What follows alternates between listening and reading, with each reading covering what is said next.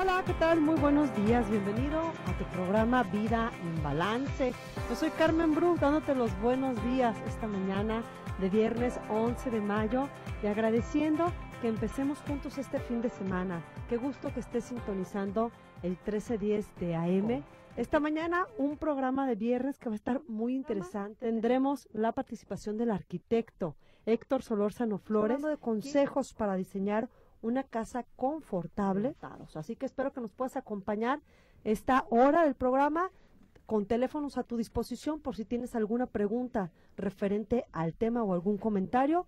38 80 21 81, 38 13 13 55 y mensaje de WhatsApp 33 16 05 41 60.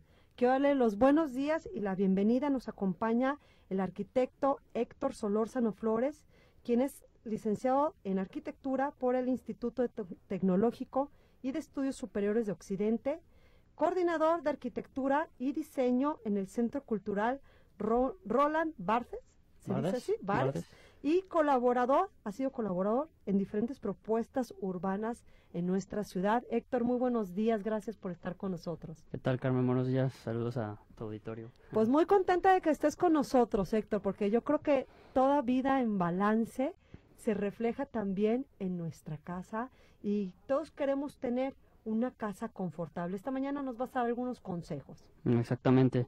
Y bueno, quiero empezar con una frase de un arquitecto eh, romano antiguo del siglo I antes de Cristo, Vitruvio, que decía que los edificios deben ser manifiestamente diferentes en Egipto que en España y en Roma. O sea, lo que se refiere con esta frase es que dependiendo del clima y depende del contexto y el sitio donde se va a construir o edificar, es necesario ver eh, pues todas las características y así pues aprovechar al máximo eh, las características que tiene el sitio para tener un lugar confortable y pues acogedor.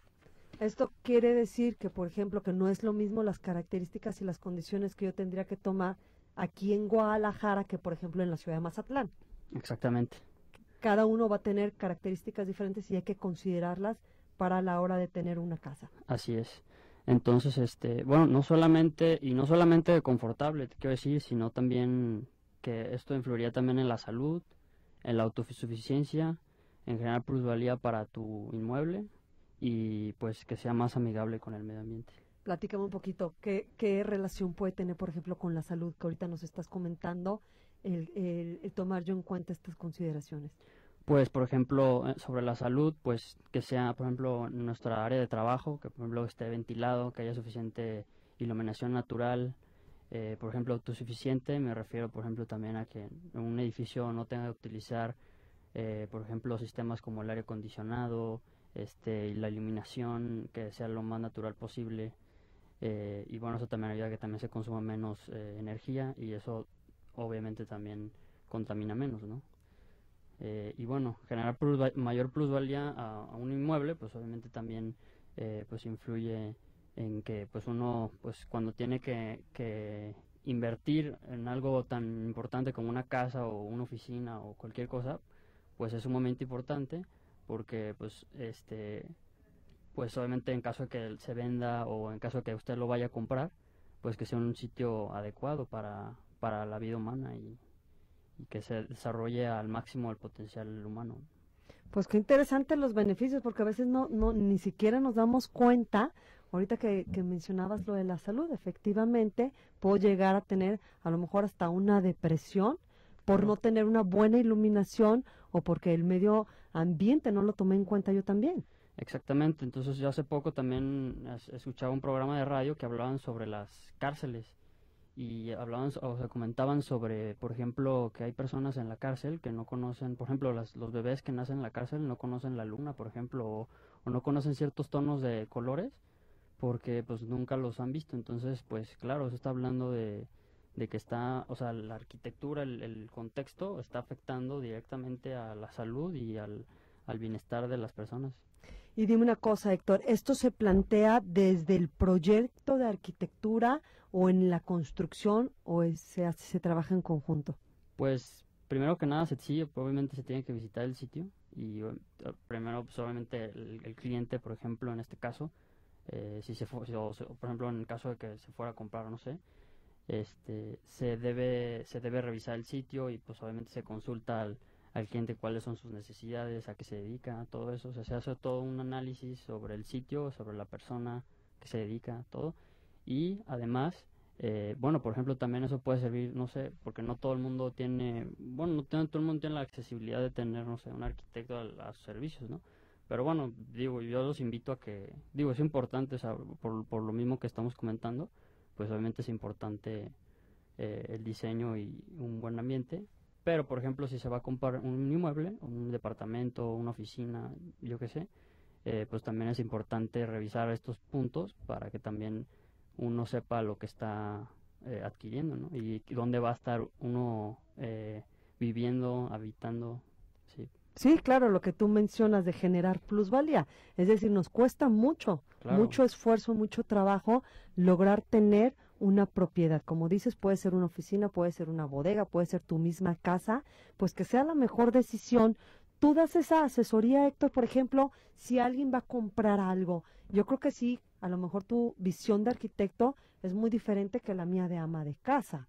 Entonces tú me puedes dar esos consejos y esa asesoría si ese inmueble puede ser la mejor opción de acuerdo a lo que yo necesite. Sí, claro, por supuesto.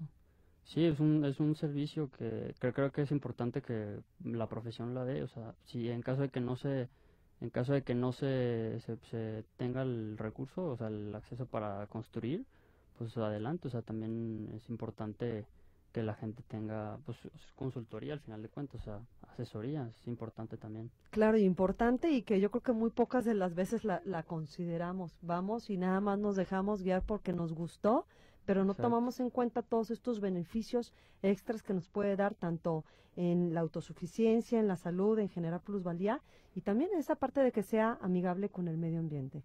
Sí. Y bueno, este, siguiendo con el tema, pues eh, empezando primero con, con el ambiente, pues el ambiente, pues como decíamos, ¿no? Puede ser muy amable o puede ser cruel. Entonces, pues la diferencia entre nosotros y los animales es nuestra astucia. Fuimos eh, eh, tuvimos la capacidad de controlar el fuego y generar la agricultura y eso nos volvió sedentarios. Entonces eso cambió drásticamente pues nuestro nuestro papel en la, en la cadena alimenticia, ¿no?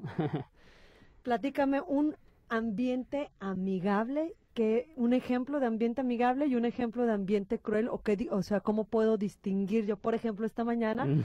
si mi casa es amigable o es cruel sí bueno ahí a lo que me lo que a lo que iba era por ejemplo a los climas por ejemplo zonas zonas templadas zonas cálidas eh, secas zonas frías entonces dentro de dentro de estos espacios digo dentro de estos sitios debe de haber pues ciertas características para que el, sitio que nosotros estamos construyendo y tenga ciertas características que, estén adecuadas al sitio.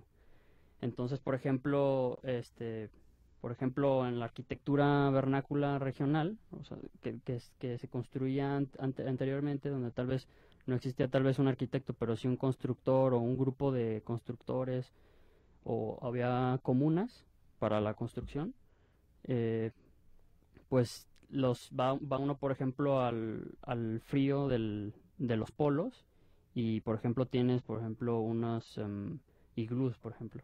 Entonces son zonas frías y tienen ciertas características importantes que por ejemplo tienen formas esféricas semiesféricas perdón para desviar el viento son herméticas a la hora que se construye el iglú la parte de adentro queda derretida de cierta forma que queda totalmente hermético el, el iglú y entonces, por ejemplo, el acceso es muy importante al iglú porque para, para, guardar, el, para guardar el calor en el, en el iglú es necesario que, la, que el acceso al, al, recinto deba ser en orientación al, viento.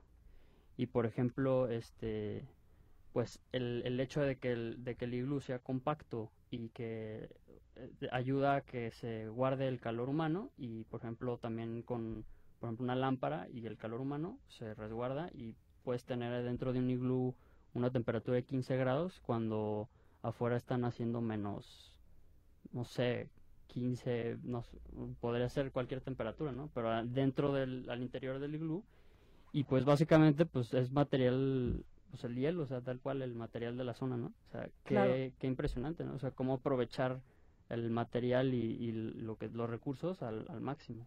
Claro, eso sería un, una amigable, un ambiente amigable es, por ejemplo, que en uno de los polos haya un iglú, porque están utilizando los materiales, la orientación, están utilizando todo a su favor para que sea la mejor estancia. Exactamente. Bueno, nos vamos a quedar hasta aquí, vamos a irnos a un corte, te queremos recordar los teléfonos si tienes alguna pregunta de arquitectura o de diseño de casa, puedes comunicarte con nosotros 38 80 21 81 38 13 13 55 y mandarnos mensaje de WhatsApp 33 16 05 41 60.